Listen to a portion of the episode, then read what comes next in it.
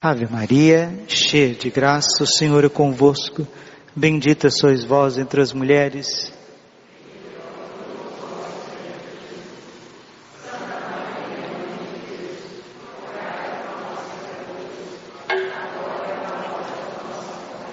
Vinde Espírito Santo.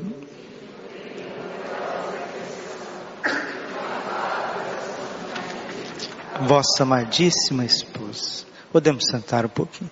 Jesus manso e humilde de coração. A Santa Teresinha do Menino Jesus ia rogar por nós, mas ela dizia que a confiança faz milagres. Vocês estão atentos, né? Santa Teresinha, rogai por nós. Isso mesmo.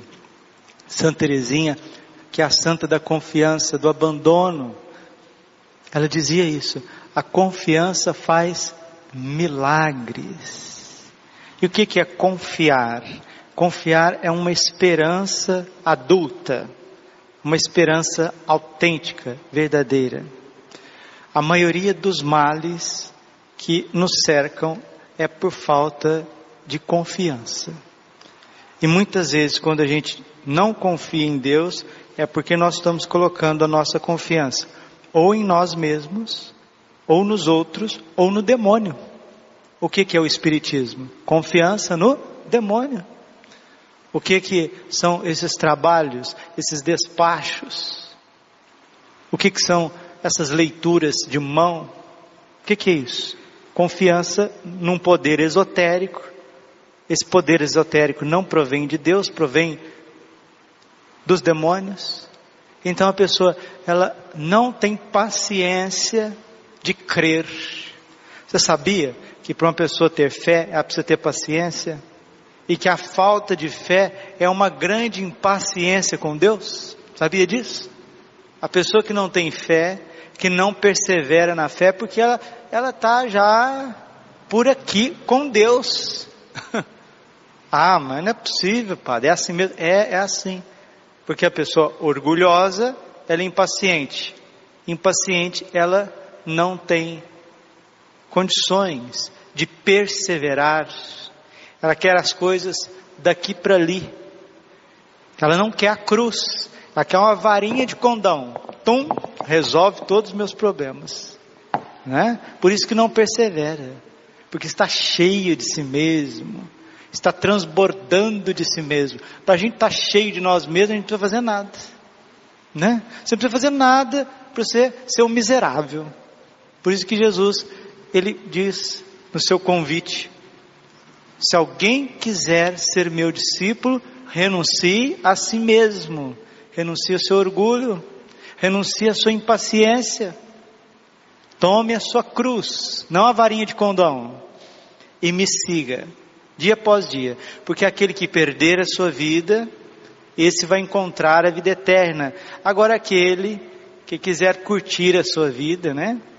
Aquele que quiser ficar no videogame o dia inteiro, aquele que quiser ficar aí vendo Netflix o dia inteiro, aquele que quer ficar na rede social o dia inteiro no WhatsApp, mandando carinha de tudo quanto é jeito, carinha chorando, carinha alegre, carinha de coração, carinha de tudo quanto é jeito, vai perder, vai perder. Aquele que fica vendo jogo, aquele que fica aí só pensando em trabalho. Trabalhar é uma coisa lícita? Sim, mas se torna ilícita quando a gente trabalha sem Deus. São Paulo diz, Filipenses 2,12: trabalhai na vossa salvação, com temor e tremor. O que, significa, Padre, trabalhar na salvação? Ah, trabalhar na salvação é ser um cristão humilde, que persevera, né? todo aquele que perseverar até o fim será salvo. Mateus capítulo 24, versículo 13.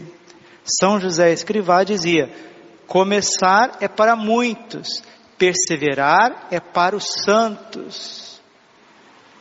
E só persevera na fé aqueles que confiam. Então, meus irmãos, vamos pedir esse dom maravilhoso, que é a virtude da esperança amadurecida, que é a confiança. E a confiança, no seu ato mais bonito, é o abandono. Esperança, confiança e abandono. Por que que muitas vezes a gente está mal conosco mesmo, com os outros? Porque nós estamos cheios de desejos. Queremos que as coisas se transformem ao nosso lado. E a gente não tem condições para isso. Às vezes não tem condição financeira, às vezes não tem condições de intelecto, às vezes não tem condições de energia física, às vezes não tem condições porque tem gente que não colabora, né? Do nosso lado. Aí a gente quer passar o rolo compressor na frente de todo mundo, por cima de todo mundo. São Gregório Magno, ele diz assim: todos os santos são mártires se não pela espada, ao menos pela paciência. A raiz da palavra paciência significa isso, saber sofrer. Paciência é isso, saber sofrer. Padecere, paciência, saber sofrer, saber esperar, confiar, se abandonar. E é o que o profeta Jeremias está dizendo para nós aqui hoje. Jeremias, capítulo 17, versículo, versículo 7. 17, 7. Bendito o homem que confia no Senhor. Bendito o homem, a mulher que confia no Senhor. Deixa eu traduzir. Que espera no Senhor. Que se abandona no Senhor que não desiste do Senhor. Padre, mas Deus não desiste de mim. Deus não desiste de mim, mas para eu desistir de Deus é daqui para ali. Então a palavra está dizendo: bendito, bendito. O que, que significa bendito, Padre? Benedictus, bendito, significa dizer bem. Bendito é aquele que Deus diz bem dele. Bendito o homem, a mulher que confia no Senhor, cuja esperança é o Senhor. Hebreus capítulo 11, versículo 1. A fé é o fundamento da esperança, a certeza a respeito daquilo que não se vê. Se nós temos a virtude da fé, ela fundamenta a esperança e se você tem esperança, você confia. Se você confia, você é bendito. Deus vai te dizer bem. Deus vai dizer bem de você. Falava para algumas pessoas hoje. Quantos anos você tem? 14. Quantos anos você tem? 25. Quantos anos você tem? 30. Quantos anos você tem? 70. Deus não cuidou de você desde o vento da mãe e até agora? Então agora nos próximos 5 anos, 10 anos ele vai esquecer de você? Ah, que absurdo que é esse? Vós que sois maus, Lucas 11:10, sabeis dar coisas boas aos vossos filhos, quanto mais o Pai que está no céu. Padre, mas o senhor não percebeu que nós estamos vivendo em tempo de pandemia? Ah, que é alguém que mais percebe essas coisas do que eu, tanto que eu falo para vocês das profecias bíblicas, das, das palavras de Nossa Senhora. Estou alertando vocês aí todo dia. Deus põe as coisas no meu coração, eu tenho que falar. Ai de mim se eu não falar, né? É São Paulo que diz? Ai de mim se eu não evangelizar. 1 Coríntios capítulo 9, versículo 16. Ai de mim se eu não evangelizar. Amós capítulo 3, versículo 6. Porque o Senhor, Javé, não faz nada sem antes avisar os seus servos, os profetas. Virá uma calamidade sem que Deus avise, virá alguma coisa a uma cidade sem que a trombeta toque, porque o Senhor Javé, Amós 3, 7, 8, não faz nada sem antes avisar os seus servos, os profetas. Quem avisa, amigo é.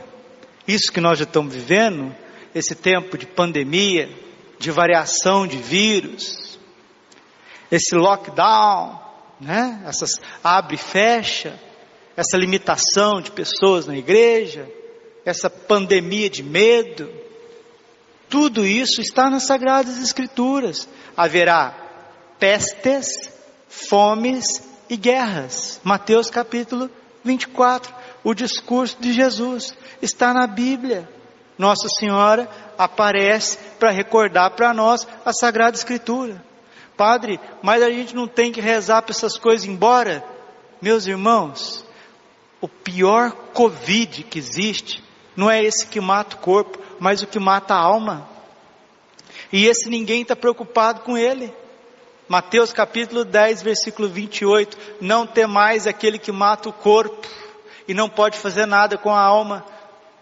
Temais antes aquele que mata o corpo e leva a alma para o inferno. Esse ninguém quer vacina contra ele. Qual que é a vacina desse Covid desgraçado chamado pecado? Qual que é a vacina? Confissão, arrependimento, confissão, Santa Eucaristia, receber o corpo e sangue de Cristo, adoração Santíssimo, rezar o texto, jejum, jejuar, renunciar, mas ninguém faz campanha, ninguém faz lockdown contra o pecado, ninguém faz paralisação, conscientização, seminário, conversas aí a respeito de desse Covid que assola a humanidade desde que o mundo é mundo, que é o pecado. Jesus é a vacina contra esta doença que mata a alma e que leva ela para conviver com os demônios no inferno. Mas isso é conversa de carochinha. Conversa de carochinha para a maioria das pessoas do mundo, isso aí não é nada. Então, queridos, preste atenção. Já disse isso, volto a dizer. Deus não quis esse vírus de modo algum. E até onde que a gente está vendo e pesquisando e ouvindo, tem muitos indícios científicos da comunidade científica, isso não é conversa de, de padre profeta, padre iluminado, não, é ciência pura e simples que esse vírus não é de ordem natural, ou seja, não surgiu de um animal morto, não surgiu de um animal e depois veio para o corpo do ser humano. Esse vírus, há indícios certíssimos na comunidade científica que ele é uma mutação genética feita pelas mãos dos homens. Entendeu? E por que que Deus permitiu que isso fosse disseminado na terra? Primeiro, porque o ser humano é livre, né? Se uma pessoa quiser pôr a mão no fogo, ela vai pôr a mão no fogo. Você vê que desde quando o mundo é mundo, existem os filhos da luz e os filhos das trevas. Existe o caminho do bem e o caminho do mal. Agora, uma coisa é muito certa: esse vírus, ele é político. Esse vírus, ele é econômico. Esse vírus, ele quer destruir a religião. Esse vírus é psicológico. Esse vírus, ele afeta a vida de todo mundo. Esse vírus é pedagógico, afeta a criança, o desenvolvimento das crianças. Esse vírus, ele tem um poder talvez muito mais nocivo do que no pulmão, do que no organismo físico. Ele está gerando o vírus e tudo que está por trás dele está gerando um grande tormento na humanidade. Padre, vai vir vacinas realmente boas contra esse vírus? Olha, que Deus ilumine e que venha. Mas pelo que a gente está vendo, pelo que a gente está acompanhando, o problema já não é só mais o Covid-19. O problema já é uma série de situações que está degringolando a respeito disso.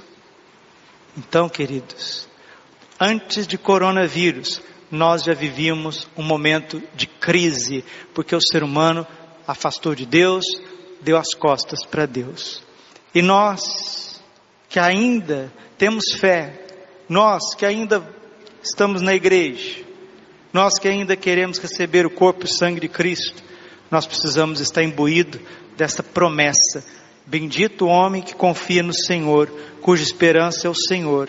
É como a árvore plantada junto às águas, que estende as raízes em busca de umidade.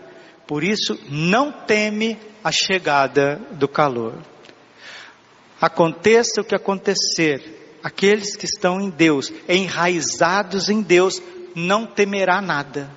Não temerá pestes, não temerá fome, não temerá guerras, não temerá os segredos que Nossa Senhora confiou aos seus santos, que já estão aí em curso, nós estamos vendo as coisas. Esses dias falava com um padre muito sério, muito sábio, um, padre que busca o caminho da santidade. E eu falava, padre, o senhor acredita mesmo nessas questões de, de nova ordem mundial, de um governo global, da presença do anticristo? O padre, de, forma muito serena, sorriu-se para mim. Falou, meu filho, não é questão de, de acreditar ou não, nós estamos vendo as coisas aí. Eu falei, padre, mas o senhor acredita nessa manifestação do anticristo? Ah, pois não, é bíblico, está na Bíblia, está no catecismo. E ele disse: Uma coisa é certa, uma coisa é certa, para que o anticristo se manifeste, precisa ter um grande caos mundial. E aí ele vai vir como pacificador de todas as coisas. E mesmo que manifeste o anticristo, bendito aquele homem, aquela mulher que confia no Senhor, que tem no Senhor a sua esperança, é como uma árvore plantada à beira do riacho que lança suas raízes mais profundas em Deus e as suas folhas mantêm-se verde, não sofre míngua em tempo de seca, em tempo do anticristo, em tempo de pestes e nunca deixa de dar frutos. Quer exemplo dessa árvore bendita? Dom Henrique Soares da Costa mesmo depois de morto, mesmo depois da sua passagem, nunca deixa de dar frutos. Quer outro exemplo? Padre Léo, que se Deus quiser vai ser beato, beato Padre Léo. Dom Henrique, se Deus quiser também vai ser um beato, um santo nosso meio. E tantos outros que mesmo depois da morte estão produzindo muito fruto, nunca deixam de dar frutos. João 12, 24. Se o grão de trigo cair na terra não morrer, fica só, mas se ele morrer, produz muito fruto. Quer vivamos, quer morramos, pertencemos ao Senhor. E aqui a gente termina a homilia, termina também com a leitura de Jeremias. Em tudo é enganador o coração, e isto é incurável. Quem poderá conhecê-lo? Sentimento a gente não manda, viu? A gente não manda em sentimento. Está ouvindo? Palavra de Deus dizendo: em tudo é enganador o coração. Quem poderá conhecê-lo? Blaise Pascal dizia: o coração tem razões que a própria razão desconhece. A gente não manda em sentimentos. Uma hora a gente está aqui, outra hora a gente quer ir embora, uma hora a gente está aqui, outra hora a gente não quer mais nada, uma hora você está aqui, uma hora você quer ser médico, outra hora você não quer ser médico, uma hora você quer casar, outra hora você não quer descasar, uma hora que você está cheio de, de, de amor, outra hora você está cheio de ódio. Quem pode mandar no coração? Ele é indomável. A única coisa que manda no nosso coração é o sagrado coração de Jesus, é a Eucaristia. Por isso que Jesus se encarnou. Por isso que Jesus se fez pequeno no Santíssimo Sacramento, para ele entrar dentro do nosso coração. Só o corpo e o sangue de Cristo pode acalmar um coração. Só o corpo e o sangue de Jesus. Nada mais aquieta um coração. Santo Agostinho, no começo das confissões, fizeste no Senhor para ti, o nosso coração permanece inquieto enquanto não repousa em ti. Você pode casar, você pode ter filhos, você pode viajar, você pode se realizar financeiramente, você pode ter os prazeres que você quiser, lícitos, ilícitos. O coração, ele é incurável. Em tudo é enganador o coração, e isto é incurável. Quem poderá conhecê-lo? 1 Pedro capítulo 4, versículo 24. Se o justo se salva com dificuldade, o que não será do ímpio? Em tudo é enganador o coração. Versículo 10. Jeremias 17, 10. Olha que lindo. Terminamos. Eu sou o Senhor que perscruto o coração. Eu sou o Senhor que perscruto o coração e provo os sentimentos. Eu sou o Senhor, som dos corações e provo os sentimentos, que dou a cada qual conforme o seu proceder e conforme o fruto de suas obras. A recompensa dos justos é muito grande. O pobre Lázaro foi recompensado no seio de Abraão. Foi recompensado com a glória eterna. 1 Coríntios 2,9. Que os olhos não viram, que os ouvidos não viram, que o coração humano jamais se imaginou, Deus tem preparado para os seus santos, para aqueles que o amam. Eu sou o Senhor, que dou a cada qual conforme o seu proceder e conforme o fruto de suas obras. O rico Epulão se perdeu no inferno por causa da sua avareza. Peçamos, meus irmãos, esta cura interior, para que a gente pare de confiar em nós mesmos, nos outros. Confiança aqui que eu estou falando não é dar crédito para as pessoas, não. Confiança é você pôr a tua esperança no outro. É o que começou a leitura. Jeremias 17:5. Isto diz o Senhor: Maldito o homem que confia no homem, no outro homem, e faz consistir a sua força na carne humana. Não é questão de confiar no sentido de amizade, não é isso. É de você desconfiar de Deus e buscar recurso em você mesmo, nos outros e até nos demônios. E o coração, coração de Jesus, coração imaculado de Maria, castíssimo coração de São José é o que vai curar o nosso coração. 1 Samuel, capítulo, primeiro livro de Samuel, capítulo 16, versículo 8. Os homens veem a aparência, mas Deus vê o coração. Jesus, manso e humilde de coração, fazei o nosso coração, Senhor. Imaculado coração de Maria, confiança